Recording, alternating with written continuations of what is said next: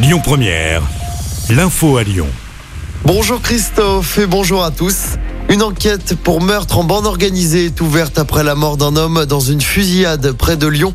Ça s'est passé hier vers 17h au niveau de l'avenue des Sources à Écully. La victime est âgée de 32 ans. Elle est originaire du Kosovo. Les tireurs ont pris la fuite après les faits. Ils sont toujours activement recherchés ce matin. La piste du règlement de compte n'est pas écartée. Gouvernement confronté à l'inquiétude des boulangers étranglés par la hausse des factures d'énergie. Ils pourront reporter le paiement de leurs impôts et cotisations sociales en cas de facture prohibitive. Chez nous, une aide d'urgence de 6 millions d'euros vient d'être débloquée par le président de la région, Laurent Vauquier. C'est pour accompagner les boulangeries touchées par cette flambée des prix de l'énergie. Dans l'actualité locale, cet accident mortel dans l'Ain hier en fin de matinée. Ça s'est passé à Jujurieux.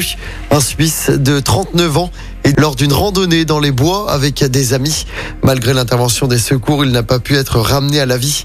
Il a été déclaré décédé sur place. Deuxième jour de discussion avec les partenaires sociaux. Aujourd'hui, ministre Elisabeth Borne. Hier, plusieurs syndicats ont fustigé ce texte. Texte qui sera présenté le 23 janvier en Conseil des ministres. Projet qui sera ensuite examiné à l'Assemblée nationale. Ce sera au début du mois de février.